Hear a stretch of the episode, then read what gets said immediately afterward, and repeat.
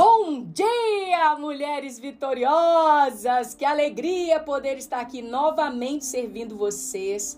Quem fala é a pastora Marcele Martins. Estamos no áudio 20, fazendo a leitura do livro Enraizado, Os Lugares Escondidos onde Deus desenvolve você, do autor Ben Lipsche, pastor e fundador do Jesus Culture.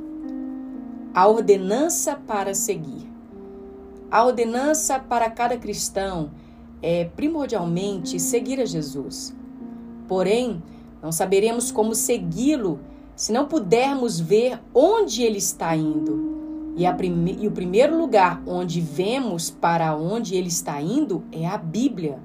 A Bíblia revela Jesus e contém seus ensinamentos nos quais nossas vidas são fundamentadas. Jesus deseja que o conheçamos através das Escrituras ele espera que o conheçamos através dela. Se quisermos que Sua palavra habite em nós, então devemos ir até Ele através das Escrituras. Como Ele mesmo falou, Ele repreendeu os fariseus por não fazerem isso. Nem a Sua palavra habita em vocês, pois não creem naquele que Ele enviou. Vocês estudam cuidadosamente as Escrituras porque pensam que nelas você tem a vida eterna. E são as Escrituras que testemunham a meu respeito. Contudo, vocês não querem vir a mim para terem vida. João 5, 38 40.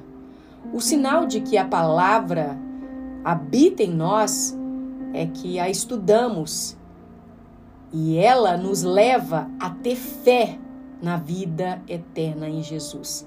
Depois que Jesus foi crucificado e sepultado, dois dos seus discípulos caminhavam desencorajados e confusos por uma estrada. Eles tinham crido que o homem que havia que havia seguido durante três anos era o Filho de Deus, Messias, aquele que salvaria a nação de Israel. Em vez disso, ele havia morrido em desgraça e a fé e a esperança desses homens estavam estraçalhadas. Então Jesus, já ressurreto, a quem eles não reconheceram, começou a caminhar ao lado deles pela estrada. Jesus perguntou por que eles estavam tristes e eles lhe contaram sobre a perda devastadora de seu herói.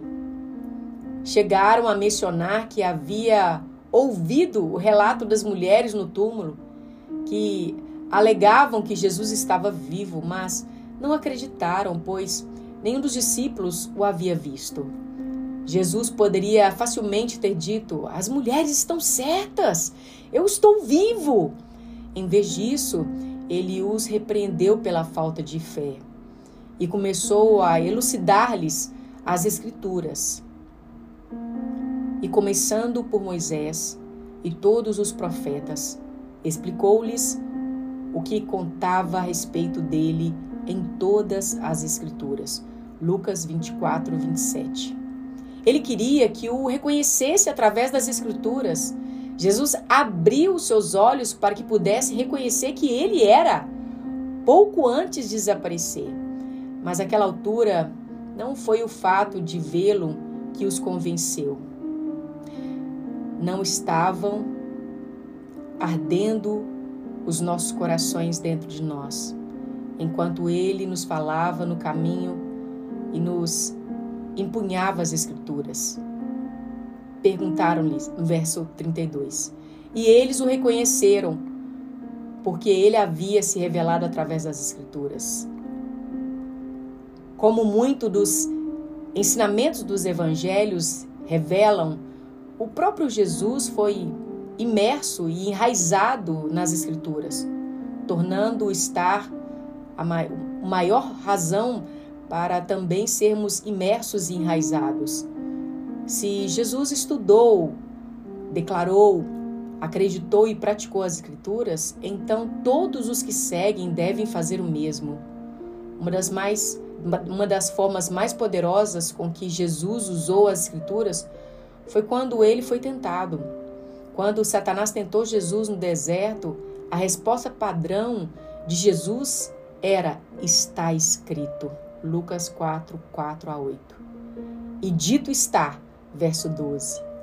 Nem as mentiras, nem a pressão de Satanás conseguiram manipulá-lo, pois ele havia se dedicado a conhecer e praticar a palavra de Deus, firmado na rocha. A base de Jesus deve ser também a nossa base. Jesus concluiu seu incrível sermão da montanha com a seguinte declaração: Portanto, quem ouve as minhas escrituras, quem ouve as minhas palavras e as pratica, é como uma, um homem prudente que construiu a sua casa sobre a rocha. Caiu a chuva, transbordaram os rios, sopraram os ventos e deram conta daquela casa. E ela não caiu, porque tinha seus alicerces na rocha. Mateus 7, 24 a 25. Uma das minhas preocupações com a igreja moderna é que temos construído nossas vidas sobre as areias movediças das emoções. Ao contrário de construir sobre a rocha da prática dos ensinamentos de Jesus. Vivemos em uma sociedade que é guiada pelo que se sente.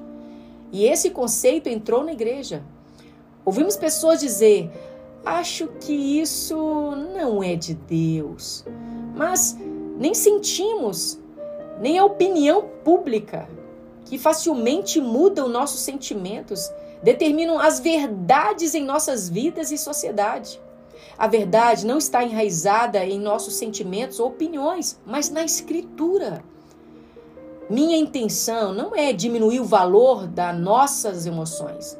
Eu valorizo as nossas emoções e conecto-me Deus emocionalmente juntamente com as outras dimensões do meu ser. Eu creio que quando o Senhor fala comigo, existe um comportamento emocional nisso.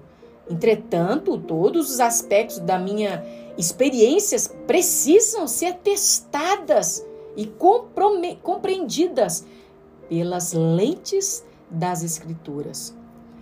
Alguns anos atrás, foi lançado um livro teológico, teologicamente controverso. Segui a controvérsia e encontrei um vídeo e um blogueiro que defendia a mensagem do livro. Ele contou uma história sobre um homem que ganhou um cachorrinho e arrancou os olhos desse cachorrinho. O blogueiro argumentou que, como não podia imaginar que uma pessoa boa fosse capaz de um ato tão cruel ele também não podia imaginar que um Deus bom fosse capaz de atos cruéis, como evitar que pessoas vá para o inferno. Essa era sua defesa à mensagem do livro. Lembro-me de assistir o vídeo e pensar: eu não quero saber o que Deus faria ou não faria. Eu quero saber o que as Escrituras dizem. O que nos o que nós imaginamos sobre Deus não, de, não deveria estar em nossas conversas. A Bíblia deve vir antes dos nossos sentimentos ou imaginações. A pergunta padrão para quando olharmos qualquer área da nossa vida ou da sociedade deve ser: o que a Bíblia diz sobre isso? Aprendi a fazer essa pergunta no final da minha adolescência.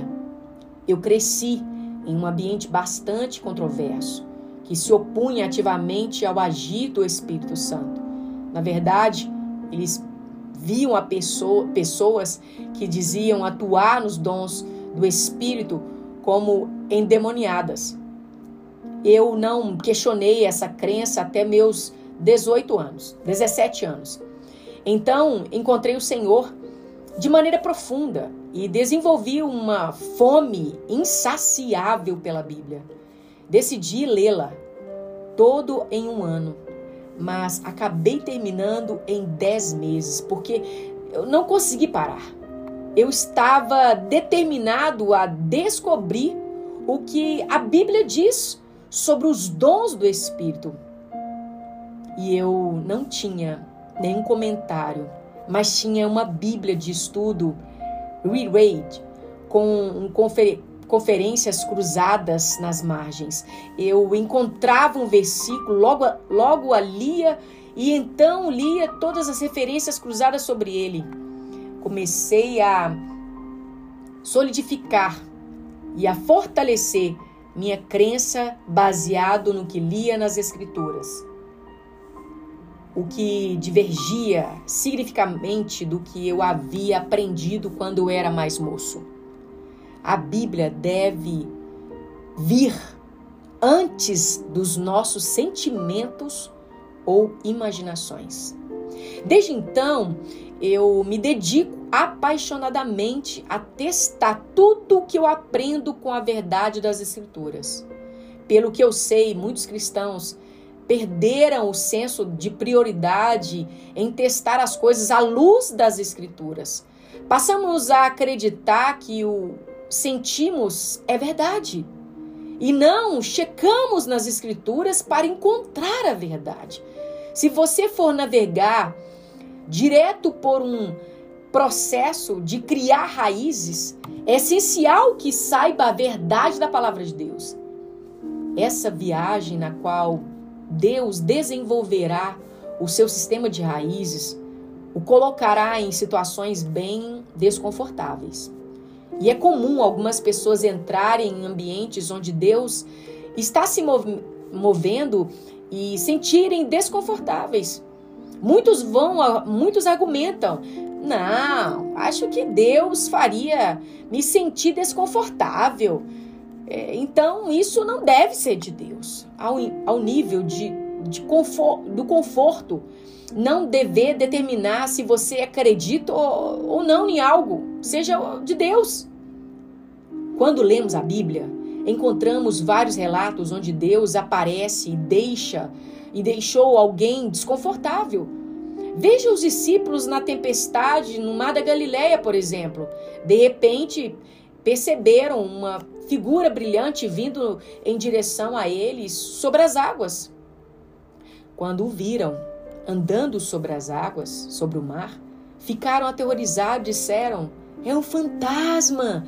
E gritaram de medo. Mateus 14, 26. O desconforto dos discípulos não determinou se Jesus estava ou não indo em direção a eles. Ele não teve problemas em deixá-los desconfortáveis. Na vida temos inúmeros momentos de desconforto e incertezas. O próprio Jesus disse que chuvas, enxurradas e vento tomariam de assalto as nossas casas. A única forma de nós manter em pé diante dessas pressões é tendo nossas fundações solidamente construídas, nossas raízes firma, firmamente plantadas em conhecer e praticar as Escrituras. Essa é a única rocha onde podemos nos firmar nos redemoinhos ou de emoções e percepções confiantes. Nós vamos ficar por aqui. Que Deus abençoe você e até o próximo áudio, se assim o Senhor nos permitir. Até lá, Deus te abençoe.